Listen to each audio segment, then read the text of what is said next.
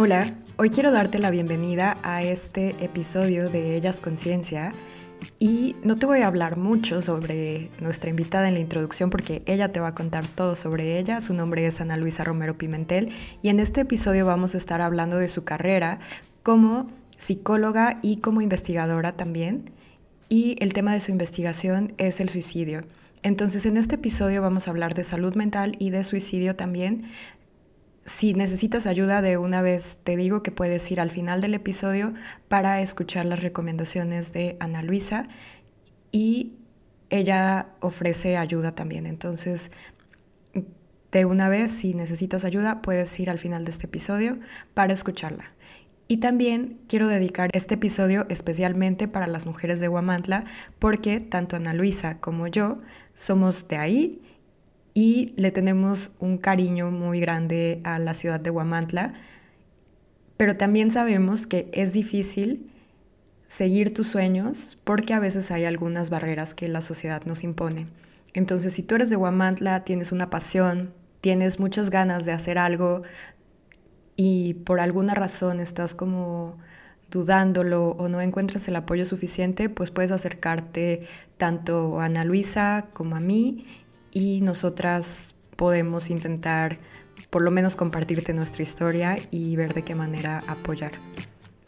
Te dejo con la historia de Ana Luisa y espero que la disfrutes.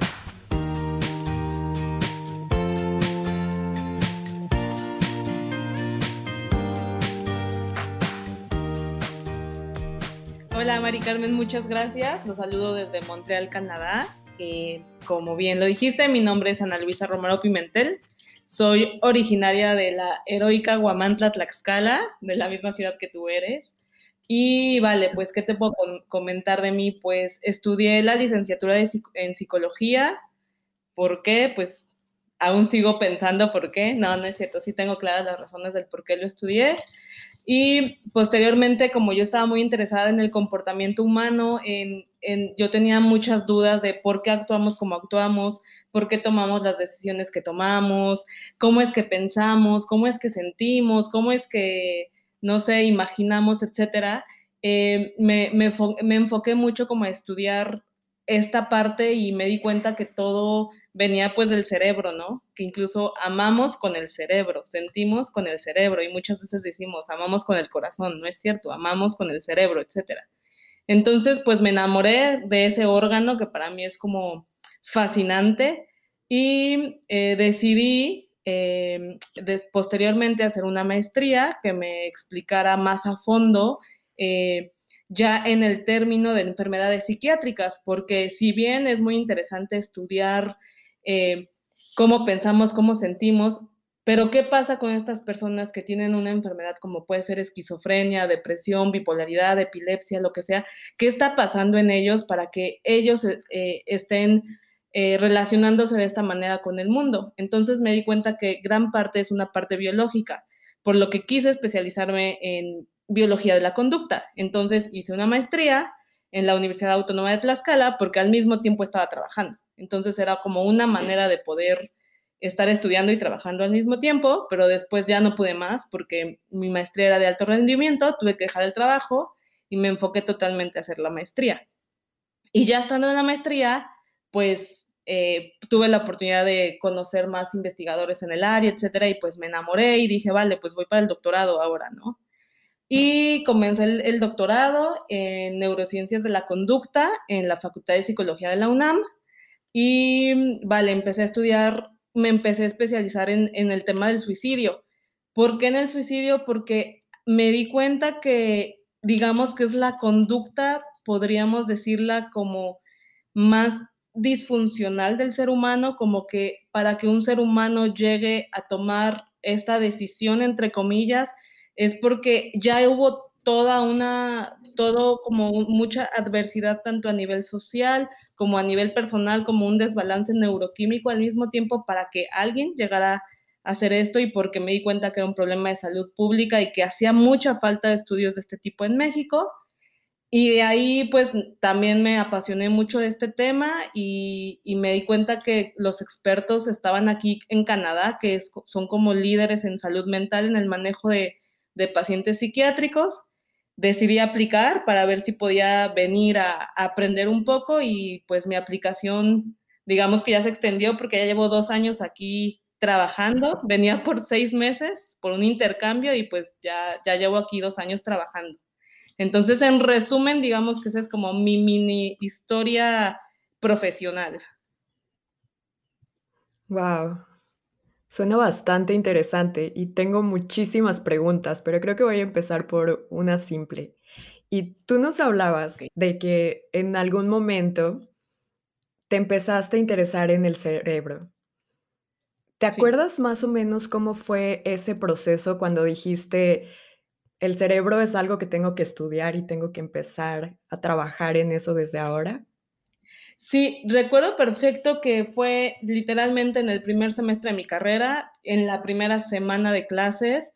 Eh, tenía, recuerdo, estos dos profesores me marcaron eh, bastante bien, que es, que es el profesor que me daba Neuro 1, el doctor Oscar Díez, en paz descanse de hecho, y, y, también el laboratorio, que era el laboratorio de neuro, donde el profesor Julio Penagos de la UTLAB eh, me nos daban prácticas y nos explicaban eh, la manera en cómo funciona el cerebro y teníamos prácticas con cerebros de vaca, por ejemplo, y teníamos que identificar los pares craneales y qué parte del cerebro este, manejaba qué área de la conducta o qué área de, de, los sentidos, etcétera. Entonces, para mí fue como, como enamorarme perdidamente de este órgano y dicen que se sabe más del universo que del cerebro mismo. Imagínate, o sea, si no sabemos nada de las galaxias y las claro. estrellas, no sabemos nada del cerebro. Entonces es fascinante. Además de que a nivel visual, las neuronas, cuando tú haces diferente tipo de tinciones histológicas para verlas, es, yo digo que es arte puro, el cómo están conectadas, cómo están colocadas, cómo están ubicadas. Entonces, fue como, yo diría, amor a primera vista. Wow, suena increíble. ¿Qué son tinciones histológicas? Básicamente lo que se hace es que eh, manejamos el tejido cerebral con ciertas eh, soluciones que pueden ser alcohol o ciertas soluciones que van a fijar el cerebro para, para hacerlo más sólido, etcétera, como para que le hagamos como un tipo de fotografía, después tinción, vamos a utilizar un marcador que puede ser con anticuerpos o puede ser cualquier otro químico, que lo que va a hacer es que se pegue y, por ejemplo, solamente pinte las neuronas o la membrana de los núcleos o los receptores, etcétera, para que hagamos, digamos, como un tipo, un, tipo de fotografía, eh, de ver cómo está el cerebro, por ejemplo, las neuronas. Wow, debe ser una técnica muy bonita de ver y también un poco complicada, supongo. Sí, tiene, tiene ahí su, su gracia. Me imagino. Entonces, en la licenciatura, tú decides que el cerebro es tu área de interés. Sí. Y después decides hacer una maestría. Sí. Y cuando empezaste la maestría, ¿tú ya tenías tu tema de investigación pensado o cómo fue que encontraste ese tema? Sí, eh, el tema de investigación me empecé a interesar por los trastornos psiquiátricos porque una vez que egresé de la licenciatura, eh, comencé a trabajar luego, luego en, una, en un centro de salud mental, pero como psicóloga clínica. Y además de que también eh, yo en ese momento empecé a desarrollar síntomas de ansiedad y de, de depresión. Y yo decía como, ¿por qué tengo depresión si todo en mi vida está bien? O sea, tengo trabajo, estoy bien eh, en mi casa, pues, o sea, no tengo factores de riesgo para depresión. Y el psiquiatra me dice, es que tú tienes una, una alta carga biológica. Me dan los fármacos, mejoro y bien, etcétera. Entonces de ahí, y yo después al estar atendiendo también pacientes, me daba cuenta que, que esto era como, digamos, fascinante, ¿no? Y además de que también en mis antecedentes familiares del lado de mi papá, eh, tuve una tía que no conocí, que también tuvo una enfermedad psiquiátrica que, que, de, que desconozco exactamente qué haya sido, pero que falleció por esas razones. Y, y dije, bueno, entonces voy a ver qué se sabe de todo esto, ¿no? Y vi que en México era muy, que las enfermedades psiquiátricas están escasamente estudiadas, pero escasamente estudiadas. Entonces, lo que hago es eh, acercarme al Instituto de Fisiología de la UAP, al Laboratorio de Neuropsiquiatría, y ellos contaban con un modelo animal de esquizofrenia. Entonces empezamos a estudiar o, ahí me interesé, dije, ah, esquizofrenia, ¿qué es la esquizofrenia? Ok, ya me empecé a interesar en esta área y empezamos a estudiar la actividad eléctrica cerebral del lóbulo temporal, que es el lóbulo que procesa los sonidos para, eh, y para ver qué pasa, o digamos que estamos sentando las bases para entender por cómo es que se comienzan las alucinaciones auditivas, por ejemplo, y, qué es lo que está sucediendo en el lóbulo temporal, que es el lóbulo encargado de procesar eh, sonidos, en un modelo que, que sería como que emular a una persona que padece esquizofrenia. Ok. Wow. Ha de ser una investigación increíble y un trabajo muy bonito también. Y en ese momento de la maestría, tú nos contaste que también estabas trabajando. Entonces, por lo que entiendo, estabas trabajando como psicóloga clínica y al mismo tiempo estabas haciendo investigación. Entonces, yo me imagino que estos dos mundos son bastante diferentes. El tratar con personas eh, como, como psicóloga y el hacer tu investigación, que muchas veces puede ser un trabajo solitario, pero bueno, tú me dirás mejor. ¿Tú cómo ves la diferencia entre estas dos áreas? ¿Cómo la sentiste? Sí, yo te podría decir que históricamente la psicología ha estado, o el estudio de la, investigación en psicología y en el área de, salud mental, siempre ha estado dividida entre biólogos contra psicólogos, ya, y antes, por los años, en los años 90 o todavía en el 2000, se creía que eh, nacíamos o nos hacíamos.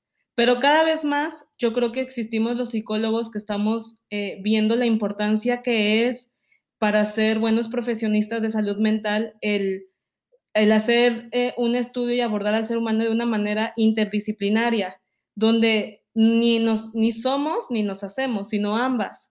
Puede ser que tengamos predisposiciones genéticas o biológicas, pero que además el ambiente puede hacer que favorezca o nos, nos desfavorezca para presentar algún síntoma de una enfermedad psiquiátrica. Y es justamente en eso mi tema de tesis doctoral, que tiene que ver con epigenética, que es cómo los ambientes sociales van a influir en el genoma del cerebro para que se presente una conducta como puede ser el, el suicidio. Ok. Y en ese momento que que tú estabas haciendo ambas, ¿tú sentías como que eran complementos o te sentías inclinada más hacia una o hacia, la otra? No, eh, en este caso eh, eran complementos totalmente. ¿Por qué? Porque digamos que el laboratorio te da las bases de lo que hay como debajo de lo que tú estás observando y en la enfrente cuando tú estás con un paciente estás viendo la manifestación de lo que hay debajo. Y es muy importante que como psicólogos tenemos, tengamos eh, la, digamos, el entrenamiento de poder discernir hasta dónde lo que tú estás viendo enfrente de ti, por ejemplo, una depresión, es realmente porque el sujeto tiene, está desarrollando o su ambiente ha favorecido a que desarrolle depresión, o hasta dónde tiene un problema de tiroides, que entonces es por eso que hay depresión. Si el psicólogo pierde esto de vista pues aunque tenga miles de sesiones con el paciente, no va, no va a tener la capacidad de, poder ver avances en él. Claro. Y entonces cuando tú decidiste terminar de, trabajar como psicóloga y dedicarte completamente a tu maestría, ¿tú terminaste la maestría y luego, luego empezaste el doctorado o seguiste practicando? Eh, realmente lo que digamos que dejé de, dejé de trabajar como psicóloga, pero en una institución que me, que me requería un horario, digamos, completo, ¿no? Pero nunca dejé los, de atender pacientes por las tardes después de estar en el laboratorio. Siempre he dado consultas privadas, ya sea a, través de, eh, por telemedicina o, solamente o en un consultorio.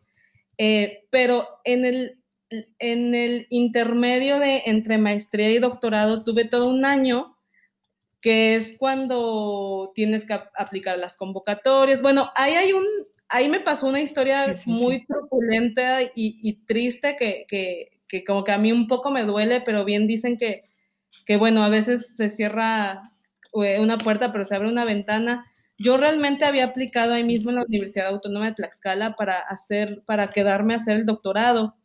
Sin embargo, eh, a mí me dan la oportunidad de irme a Washington, D.C. a, dar, a presentar mi investigación de maestría, donde la misma universidad me había pagado para el viaje y se sobrelapaba la admisión al doctorado. Entonces yo les digo, oigan, pero yo quiero el doctorado. Y ellos me dicen, no te preocupes, vete, cuando regreses hacemos tu entrevista.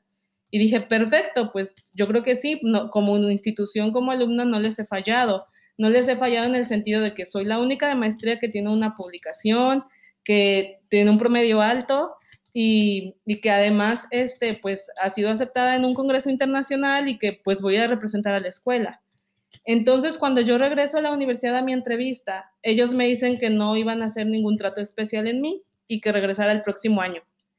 Entonces, para mí fue como muy duro y me sentí hasta cierto punto un poco traicionada de que me hayan como hecho esto y cuando somos estudiantes de posgrado nosotros creemos que nuestro posgrado es todo y que sin eso no somos nada, ¿no? Entonces, pues dije, vale, yo voy a estar un año y dije, bueno, realmente voy a esperar un año o voy a buscar otras convocatorias de otras universidades que a lo mejor estén abiertas desde ahorita y no tenga que esperar todo un año. Entonces vi que la, que la UNAM, su convocatoria justamente estaba abierta, pero y su proceso de selección tardaba un año. Entonces dije, vale, pues voy a aplicar, aunque pensé que iba a ser muy difícil porque cuando hice el examen de admisión, lo hicimos en un auditorio, cerca de mil personas, yo creo, y seleccionaban a diez. Y yo dije, pero es que yo, o sea, yo veía la fila alrededor de mí, que era en el auditorio de medicina, y yo decía, como, es que seguramente hay, en esta, hay 10 personas antes que yo, que son mucho mejores en lo que, en estos exámenes, y yo, y pues yo me voy a quedar fuera, ¿no? Pero no, eh, eh, clasifiqué en cuarto lugar y yo había escuchado muchos casos de muchas compañeras que habían aplicado a la UNAM y que habían sido rechazadas y después aplicaban al extranjero y se iban al extranjero. Eh, o sea, tengo, tengo una amiga muy cercana que la, que la rechaza la UNAM y la acepta la Universidad de Boston, por ejemplo. Y dije, vale, si a mí me pasa lo mismo, pues puedo seguir un poco sus pasos. Pero a mí me acepta la UNAM y dije, vale, pues entonces aquí, aquí, pues aquí me quedo, ¿no? en nuestra máquina casa de estudios y, y me quedé ahí. Wow, qué padre. Pues sí, como bien dices, se cerró una puerta, pero se abrió otra y las puertas se te siguen abriendo a donde vayas. Así y yo creo que es por esta pasión que compartes y, y, de tu investigación tan increíble que estás haciendo. Y de esta investigación que estás haciendo ahorita en el doctorado, ¿qué crees que, que ha sido como lo más interesante que, has encontrado o el proceso más interesante que has vivido en el doctorado? Eh, yo creo que en el doctorado he vivido dos tipos de procesos. Un proceso a nivel académico y un proceso a nivel como de crecimiento personal. En el, en el, en el tema académico, eh, la, la, UNAM al menos, digamos que revolucionó mi manera de ver eh, de ver cómo se hace ciencia y cómo se hace investigación, porque justamente yo venía de hacer ciencia básica de un laboratorio, un modelo animal, muy cuadrado, todo como muy cerrado, a, a llego a un ambiente y a un lugar en donde en donde te dicen que puedes ir como más allá, que puedes meter más variables, que puedes combinar este, justamente el aspecto social, como por ejemplo el perfil social del mexicano y cómo eso está afectando en el cerebro para ver cómo eso se está traduciendo en un comportamiento. Entonces, digamos que son modelos más complejos, mm, que van más allá y que se atreven a hacer ciencia que se puede comparar a otros países como en el que ahora estoy y yo creo que justamente es por eso que, que gracias a estas herramientas que aprendí en la universidad, eh, pues me, abren, me abro las puertas aquí al, laboratorio de la Universidad de McGill al que pertenezco ahorita y, ya, o sea, y, y es eso. Pero también la UNAM, digamos que hace una revolución, yo creo, bueno, a nivel personal, el doctorado me hizo cambiar mucho mi perspectiva de, y mi cosmovisión del mundo, porque creo que antes de eso vivía en una burbuja de un lugar muy, de una mujer como muy privilegiada hasta ciertos puntos y no veía más allá y no sentía, no me daba cuenta y no abría los ojos del México real, porque al estar trabajando con suicidio, claro que me sensibilicé de temas que jamás en mi vida creí que me, me pasarían enfrente, como temas de desigualdad social, de injusticia social, temas de racismo, de falta de acceso a oportunidades, etcétera. Y digamos que eso eh, se me metió hasta los, hasta los huesos, digamos, y, de repente eh, empecé como a, a, mirar el mundo de una manera muy, muy distinta. Entonces yo creo que es un movimiento tanto personal como profesional. Sí, claro. Y cuando hablas de sensibilizarte, si, si hay alguien que nos está escuchando que tal vez no tiene esta sensibilidad, que tal vez estaba en el, en el papel en el que tú estabas antes, ¿cómo, ¿cómo compartes esta sensibilidad con otra persona o cómo le dices cómo aumentar esta sensibilidad? Sí, eh, fíjate que algo que he tenido que aprender mucho justamente en, en, esta parte de sensibilidad a los demás, a los otros, es que para empezar, a mí a veces me pasa que me enojo, ¿no? Cuando veo comentarios como de racismo que hacemos sin querer, como mira ese naco, mira esa india, todo eso, o sea, lo primero cuando veo comentarios en Facebook, a veces me dan ganas de escribirles y lo he llegado a hacer de que, oye, ¿por qué haces eso? Yo también soy india y fíjate que, ¿sabes? Pero creo que ahora hay que entender mucho y hay que tener mucha paciencia que, que esos comentarios a veces lo hacemos desde la ignorancia, justamente de no saber el impacto de, de nuestras palabras y desde dónde lo venimos y que a veces lo aprendimos de esta manera y solamente lo repetimos y la, la manera de, digamos, de sensibilizarnos o de ver que, eh, que hay dos Méxicos, realmente yo siempre, yo siempre digo que hay dos Méxicos, el México de donde todo funciona y todo va bien si, estás, si naciste en el lugar correcto, y el México donde si no naciste en el lugar correcto es más difícil que te vaya bien. Y creo que la manera es justamente ejerciendo y desarrollando la empatía, de ponerte en el lugar de que el pobre no es pobre porque quiere, sino porque tiene más dificultades y de que, no sé, también a través de la lectura o de abrirnos espacios de hablar con otras personas y de hacer amigos de, con gente de todos estratos sociales de, y de toda clase para poder como abrir nuestro panorama. Y pues poco a poco. Claro. Sí, sí. Y supongo que esta parte de desarrollo personal y académico continúa contigo y tú estabas estudiando en la UNAM y ahora vives en Canadá. ¿Cómo fue ese cambio de estar en México a estar en Canadá? Digamos que yo puedo notar muchas diferencias culturales, ¿no? En, en cuanto a cómo se hace investigación en México y cómo se hace investigación en Canadá. Eh, la investigación en México, desgraciadamente, es muy competida pero yo creo que es una competencia insana. Es una competencia en donde como hay muy pocos recursos, pues hay que pisotearnos entre nosotros para ver quién lo obtiene. Y está un poco la, la yo también creo que la, la, la, forma de que, de que si tú brillas más, pues te voy a poner el pie, porque solamente digamos que hay tres becas o tres grants o tres, no sé, mil pesos de presupuesto. Y si vemos 10, nos va a tocar de menos, entonces entre menos haya, mejor, ¿no? Y eso yo creo que los investigadores y los científicos pues, no tienen tanto la culpa, sino pues nuestro sistema. Y digamos que en Canadá, al ser un país privilegiado de primer mundo, donde se le apuesta a la investigación y la ciencia, aquí es al revés. Aquí es, te ayudo, ¿qué necesitas saber? Te doy la mano. Yo recuerdo que los, las primeras semanas que yo estaba de estancia aquí, yo no entendía por qué eh, mis compañeros me, me, ayudaban. O sea, yo estaba, no sé, haciendo mis experimentos y estaba, no sé, trabada en un paso y se me acercaban y me decían, oye, todo bien, no, mira, hazlo así, así. Y yo, y en verdad yo sentía rareza, sentía mucha extrañeza de por qué me están ayudando, qué quieren, casi, casi, ¿no? Y eso se me quitó como como a los dos o tres meses. Y otra cosa que yo me daba cuenta es que en México, eh, entre más trabajas, mejor. Porque si tú llegas a las nueve y te vas a las cinco, te ven feo. Pero si a ti te ven ahí desde las ocho y te vas a las nueve de la noche, ya sí trabaja. Y aquí yo veía que todos llegaban a las nueve y se iban a las cuatro. Tanto estudiantes como investigadores. Y yo decía, ¿por qué se van, no? Si acá hay que ponerse casi, casi la camiseta y hay que y hay que estar hasta las 10 de la noche aquí matándonos y así.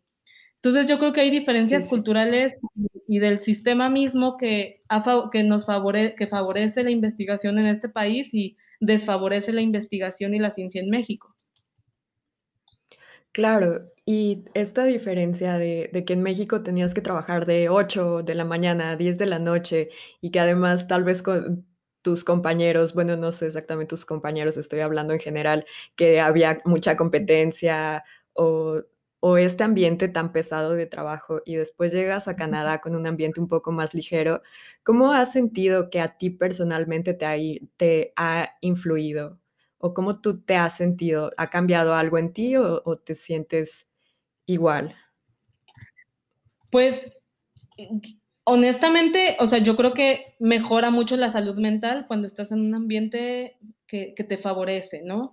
Eh, como te digo, yo creo que me quedé un poco con estrés postraumático de estar haciendo, de haber hecho investigación en México y ahora estar aquí en, en, en, eh, en, Canadá, porque digamos que pues las cosas fluyen más, todo es más rápido, todo es más dinámico, todo como que fluye, fluye, fluye. Y en México son como que trabas, tras trabas, tras trabas, tras también las partes burocráticas que nunca acaban y que la copia del no sé qué y bla, bla. Y a ver, y también quiero hacer un comentario porque también he conocido investigadores excepcionales en México que digo mis respetos, que con toda esta adversidad que existe para hacer investigación, en verdad son personas que les aprendí mucho y que me dieron también una oportunidad de aprender con ellos en hacer igual estancias o, eh, publicar algún artículo con algún investigador, etcétera, que, mis respetos. No estoy diciendo que todos los investigadores sean así ni nada, pero, pero sí es más difícil, es, hay muchísima más adversidad en México para hacer investigación que definitivamente en este país. Claro. Y si, si tú pudieras dar como consejos así específicos uno, o sea, enlistarlos para mejorar el, ambiente de investigación en México, ¿cuáles serían? Pues yo creo que hace mucha falta en, México que todos los investigadores se, se, unan más para exigir más al gobierno sobre los apoyos de, y la inversión en investigación y ciencia, ciencia y convencer mucho a las personas eh, del por qué es importante la investigación en nuestro país por una parte. Por otra parte, yo creo que es muy importante desarrollar eh, paciencia como investigadores y no tomarnos como las cosas personales y, no ver al otro como una amenaza, sino ver al otro como alguien que te va a ayudar y que alguien que viene a aportar, es lo que más diría, y que, que darle herramientas al otro no significa que tú te estás quitando las herramientas y se las estás dando al otro y que el otro no va a, ni por tu puesto, ni por tu, o sea, nada, simple y sencillamente es como que entre más invirtamos en la preparación de recursos humanos, entre más le apostemos a las nuevas generaciones, entre más motivemos a las personas o a los estudiantes a superarse y a estudiar, es, va a ser un beneficio incluso para la persona que está enseñando entonces yo creo que es cambiar un poco, poco a poco ese chip de trabajar más como equipo y no vernos como enemigos. Claro, y tal vez eh, si tú algún día regresas a México ya traes este chip y también puedes hacer como una gran diferencia. Bueno, al menos eso lo pienso con, con mi propia experiencia, el regresar a México y tal vez traer otro chip y, y tratar de cambiar algunas cosas y apoyar a que nuestro país sea mejor pero supongo que es, es difícil, es, va a ser bastante difícil como encontrar, o sea, que una persona pueda hacer el cambio. Yo creo que tenemos que ser muchas para, para poder hacer un cambio así.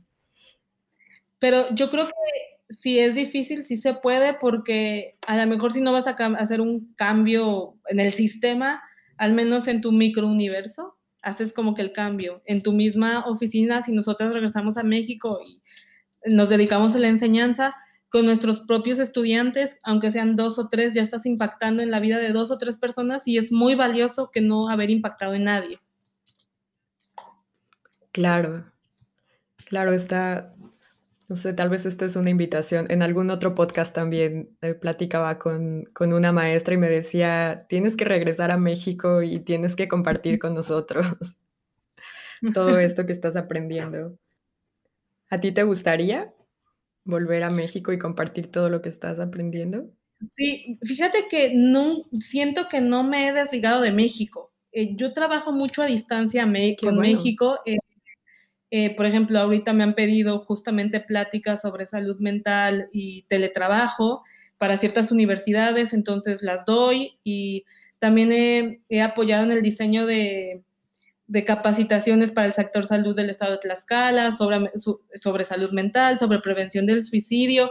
Digamos que una parte de mí no quiere eh, despegarse de México y no quiere eh, justamente, me interesa mi país, quiero impactar en mi país y qué padre poder aprender todo lo que estoy aprendiendo aquí y de una forma desde la distancia eh, estarlo aplicando. Y si ya decido en algún momento regresar totalmente a mi país, yo sé que que voy a estar aplicando todo mi conocimiento, no me cierro esa, esa oportunidad, pero creo que por el momento estoy en una etapa, en una edad donde quiero absorber, absorber, absorber como esponjita en el lugar en donde estoy, para que posteriormente diga, vale, ahora sí regreso a mi país y voy y doy y transmito y comparto lo que tanto he ganado en, en otros lugares. Claro, y suena como algo bastante se me fue la palabra, pero es, es algo que se agradece mucho, todo tu trabajo en un aspecto tan importante como la salud mental y que sigas en contacto con México a, pesar de la distancia. Y en, el, en cuanto al tema de salud mental, si hablándole a, las personas que nos, que nos pudieran estar escuchando, que tal vez son personas que, que sí saben un poco de salud mental o tal vez no mucho, ¿tú qué les dirías para, para empezar a abrir más este tema? ¿Qué es lo que las personas en general necesitan saber sobre salud mental? Pues yo creo que lo más importante de saber es que eh, sin salud mental ni siquiera hay salud física, ¿no? Entonces hay que hablar mucho de la importancia y hablar, hay que normalizar mucho sobre hablar en casa o hablar entre nosotros y reconocer entre nosotros el cómo nos sentimos o que si nos sentimos de una manera diferente, extraña, si empezamos a sentir que tenemos depresión, ansiedad, etcétera, que lo hablemos, lo hablemos así abiertamente y que si necesitamos pedir ayuda lo hagamos, porque muchas veces eh, contestamos con el échale ganas y ese échale ganas no sirve de nada. Ese échale ganas, yo creo que muchas veces se nos olvida que el cerebro al final es un órgano, así como lo es un páncreas, así como lo es un riñón, y que si hay una depresión, un échale ganas no le va a servir. Por ejemplo, hago la analogía con alguien que tiene problemas de diabetes. Si necesita insulina y tú le dices, no, pero no vayas al, al, doctor, échale ganas, cómete el pan y come azúcares y échale ganas. No, necesitas un fármaco, necesitas inyectarte insulina para poder metabolizar. Lo mismo pasa en depresión. Si tú tienes tristeza, alteraciones en el sueño, alteraciones de apetito, un échale ganas no le va a ayudar, necesitas un fármaco, un fármaco que va a ser, que va a suplir eso que tu cerebro no puede sintetizar por sí solo y no se va a hacer adicta a la persona. Y si se hace, porque hay mucho estigma alrededor de la salud mental, entonces yo creo que el simple hecho de abrirlo es, de hablarlo, ya es un gran paso. Entonces, decirle, no te vas a hacer adicto y mira, si vas a depender por el momento de un fármaco, es mejor que dependas, pero vas a estar mejor. Así como el diabético. Imagínate que un diabético te diga, es que no quiero depender a la inyección. Sí, pero si no te la inyectas, pues te vas a morir. O sea, sí, sí o sí tienes que hacerlo. Entonces, es equiparar y decir que el cerebro es igual que otro órgano y que no tenemos que descuidarlo. Claro. Y habla sobre estigma. ¿Cuál es son, ¿cuáles crees que son los pasos como, como persona que podemos hacer o ¿qué actividades podemos hacer como nosotros como personas para acabar con este estigma de salud mental? Yo creo que el primer paso, por ejemplo, es este podcast, que estamos hablando de salud mental. Yo creo que hace años ni siquiera se conoce, se sabría o se diría, pero el simple hecho de hablarlo y de decir existe, hay algo que se llama depresión y existe. Hay algo que se llama suicidio y existe. Hay algo que se llama ansiedad, dependencia al alcohol, dependencia a drogas, eh, etcétera. Y, bueno, en la salud mental entra todo, hasta la violencia de género, todo, todo entra. Entonces, el simple hecho de hablar, hablarlo, pues lo estamos visibilizando y estamos normalizando justamente el hablarlo. Entonces, eh, yo creo que el primer paso es justamente que existan más espacios donde se pueda hablar, donde le llegue la audiencia y, sepan que esto es algo natural de lo que se tiene que hablar día con día. Ok, sí, es, es un muy buen consejo y creo que entre más personas puedan escuchar esto, pues más lejos vamos a llegar y, más chiquito se va a hacer este estigma y a más gente vamos a poder apoyar. Y a ti personalmente, ¿Qué es lo que, es lo que te ayuda a tener una buena salud mental o a tener una, a cuidar tu salud mental? Sí, hay como, digamos que yo intento seguir las recomendaciones de la Organización Mundial de la Salud, que son básicas y son universales para tener una correcta salud mental, que son eh, dormir ocho horas diarias, sí o sí a mí el sueño no me puede faltar y, entre mejor dormamos todos es mejor porque justamente en el sueño es cuando, cuando descansamos, cuando sintetizamos los neurotransmisores que necesitamos y además la calidad del sueño debe ser buena. Ir a la cama más tardar 11 de la noche, porque si te vas después, ya no, está, acuérdate que estamos sincronizados con el sol, entonces puede haber una desregulación, ¿ok? Entonces es dormir bien, alimentación balanceada eh, justamente en los periodos de estrés es cuando, en mi caso, yo tiendo a comer de más y moverme menos, ¿no? Pero aquí puse un orden y dije, no, tengo que poner más atención y, comer de una manera balanceada. Entonces yo tengo, por ejemplo, cita con mi nutrióloga mes, mes y mes, cada mes, cada dos meses, y ella sabe cómo, eh, o sea, ella, ella me ha enseñado, digamos, que a comer, ¿no? Entonces es dormir bien, comer bien, tomar agua, este, hablar, debes de tener alguien siempre con quien hablar de tus emociones.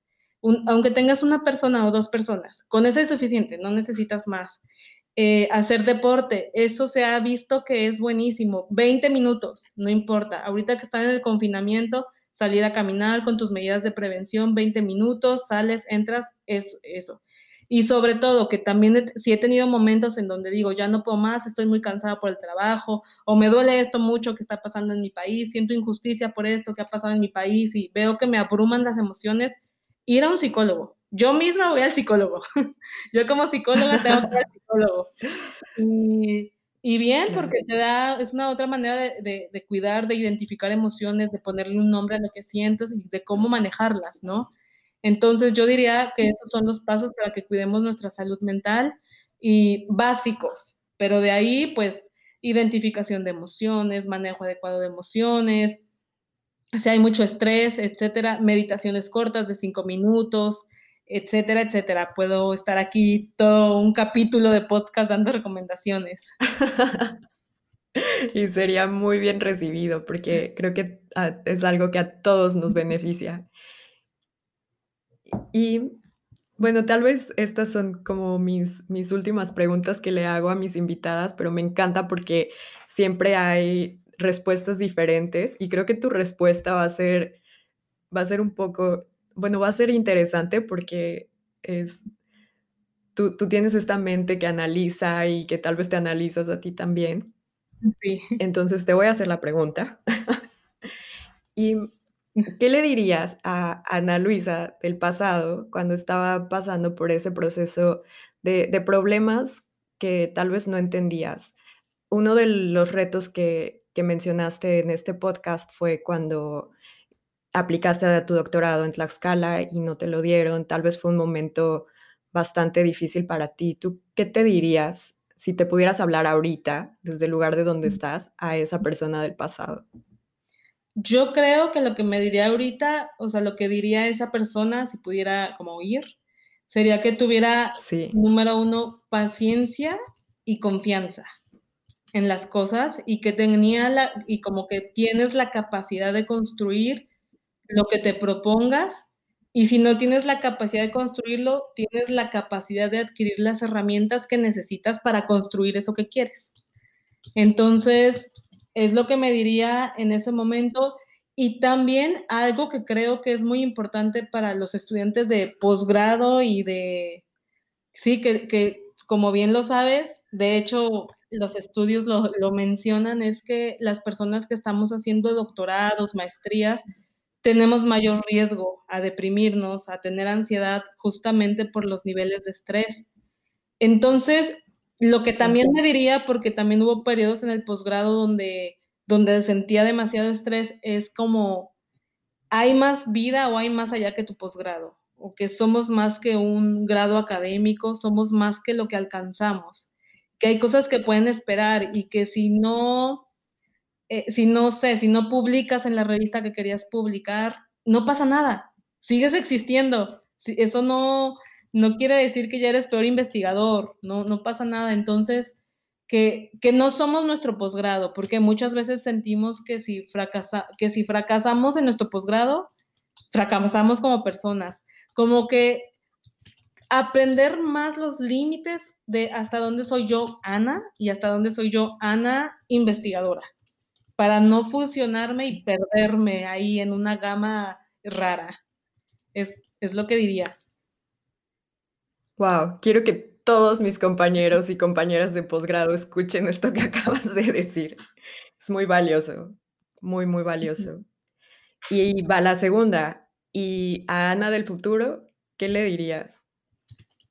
¿Hay algo que le digas así como de, oye, nunca te vayas a olvidar de, o ten presente esto, o algo así?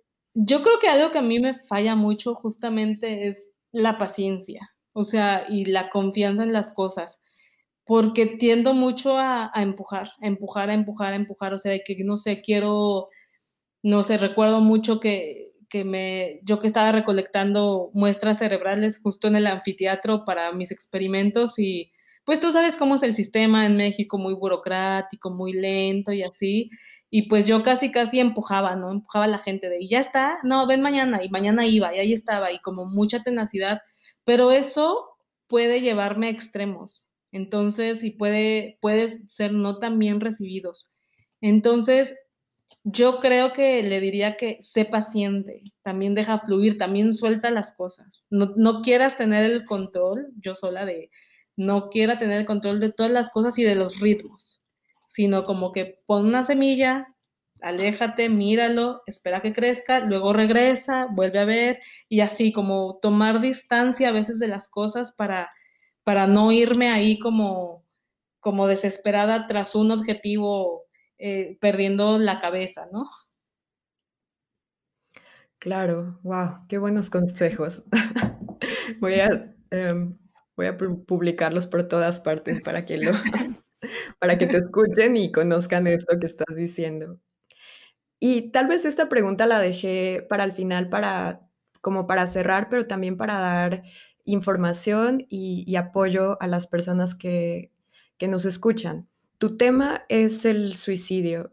Y quería preguntarte si tú tienes algo que decirle a las personas que estén teniendo pensamientos como de suicidio, a dónde pueden acudir, si necesitan ayuda o, cómo, cómo, ayudarse.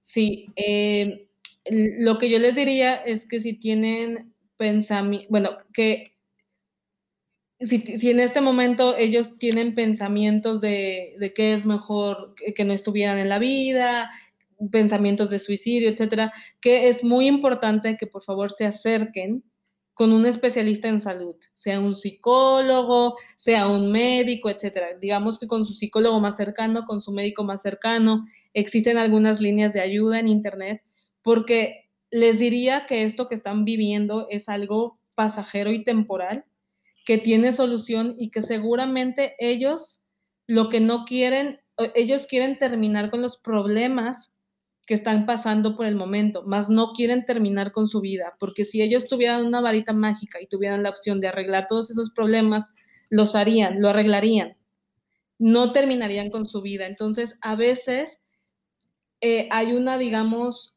confusión entre terminar con los problemas y terminar conmigo. Entonces, les diría que se acerquen, que hay solución y que se pueden encontrar soluciones alternativas para cualquier momento en el que estén pasando, que la vida es muy valiosa y que también piensen mucho en a quién emocionalmente afectarían o, estas personas que son muy importantes para ellas. Eh, por ejemplo, si estamos hablando de una madre de familia, pensar en los hijos, qué tan importante es ella como madre para sus hijos, para que digamos que tomen esas motivaciones para enfrentar y salir adelante de lo que están pasando.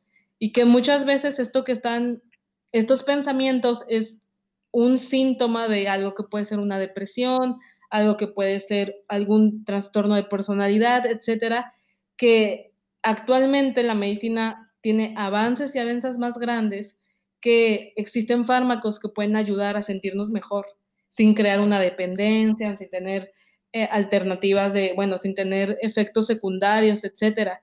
Entonces, les diría que, que se acerquen y que, y que busquen ayuda y que, bueno, si escuchan este podcast, también puedo dejar mis datos, me pueden contactar y yo puedo referirlos o los puedo escuchar y después mandarlos con un especialista para que sean atendidos. Muchísimas gracias. Yo creo que esto que nos estás compartiendo es muy valioso y de verdad muchísimas gracias por, por este tiempo que dedicaste a platicar así abiertamente y es, es un episodio bastante interesante. ¿Tú tienes algo más que nos quieras compartir, algo que quieras compartirle al mundo. Sí, eh, algo que quisiera compartirles es que eh, somos muy pocas las mujeres de Tlaxcala y de Huamantla que tenemos, que estamos en el área de investigación de ciencia y que nos hemos ir, eh, digamos, em, que hemos decidido combinar la vida personal con la vida académica o con los logros académicos. Y a mí me gustaría mucho decirles a esas personas que quieren como llegar lejos en esta área que sí se puede, que, que si tienen las cosas a lo mejor en contra o que, que si ellos creen que no, se, que no van a poder porque no son lo suficientemente inteligentes o porque no van a tener el dinero o porque, o, o porque no sé, o porque alguien les dijo que no podían, que eso para qué. Muchas veces como mujeres eh, al menos no sé si a ti te haya pasado, pero a mí me decían que un doctorado para qué, para qué, y qué iba a hacer después del doctorado, o que, o que a qué horas me iba a casar, que a qué hora iba a tener hijos, que todas estas cosas que desalientan y que te ponen en una posición muy incómoda por el simple hecho de ser mujeres, es muy importante que decir, sí se puede. ¿Para qué quieres un doctorado? Pues para ser feliz. Pues ¿para qué no lo quiero? o a qué hora pues después me caso.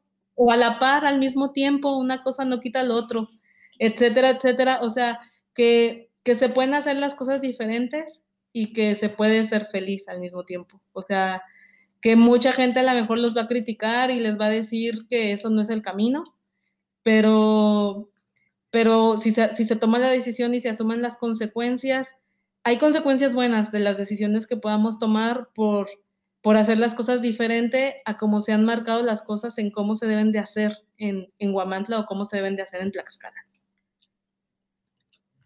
Wow. Voy a poner esto que acabas de decir en el radio de Guamantla para que todo el mundo lo escuche. Muchísimas gracias, Ana Luisa. ¿Hay algo más que, que quieras compartirnos? No, pues creo que eso sería todo y, pues dejarles mi, contacto para que si hay alguna, eh, alguna mujer, alguna chica que quiera preguntarme el cómo le hice para pasar de ser de Guamantla a estar trabajando en uno de los centros de investigación más importantes en el mundo en salud mental, que como cuáles fueron mis pasitos, con gusto puedo hacer como una guía, un mentoring, un, como un coach, un coacheo de cómo hacerle paso a paso para poder cumplir sus sueños y llegar a donde ellos quieran que estén.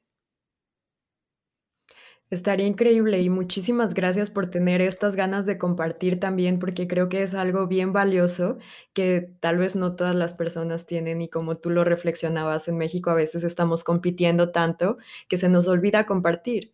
y todo este trayecto que estamos pasando, pues es muy bonito compartir, a mí me encanta. Y, veo que a ti también. Entonces, muchísimas gracias de verdad y, y, yo creo que te vamos a estar agradeciendo mucho todos tus logros, toda tu investigación. Gracias por poner a las mujeres guamantlecas y tlaxcaltecas en alto.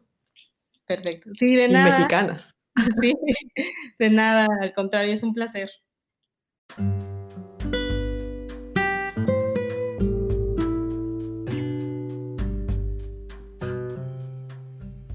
Muchas gracias por haber llegado al final de este episodio, espero que lo hayas disfrutado y recuerda seguirnos en Instagram arroba ellasconciencia. Que tengas un buen día.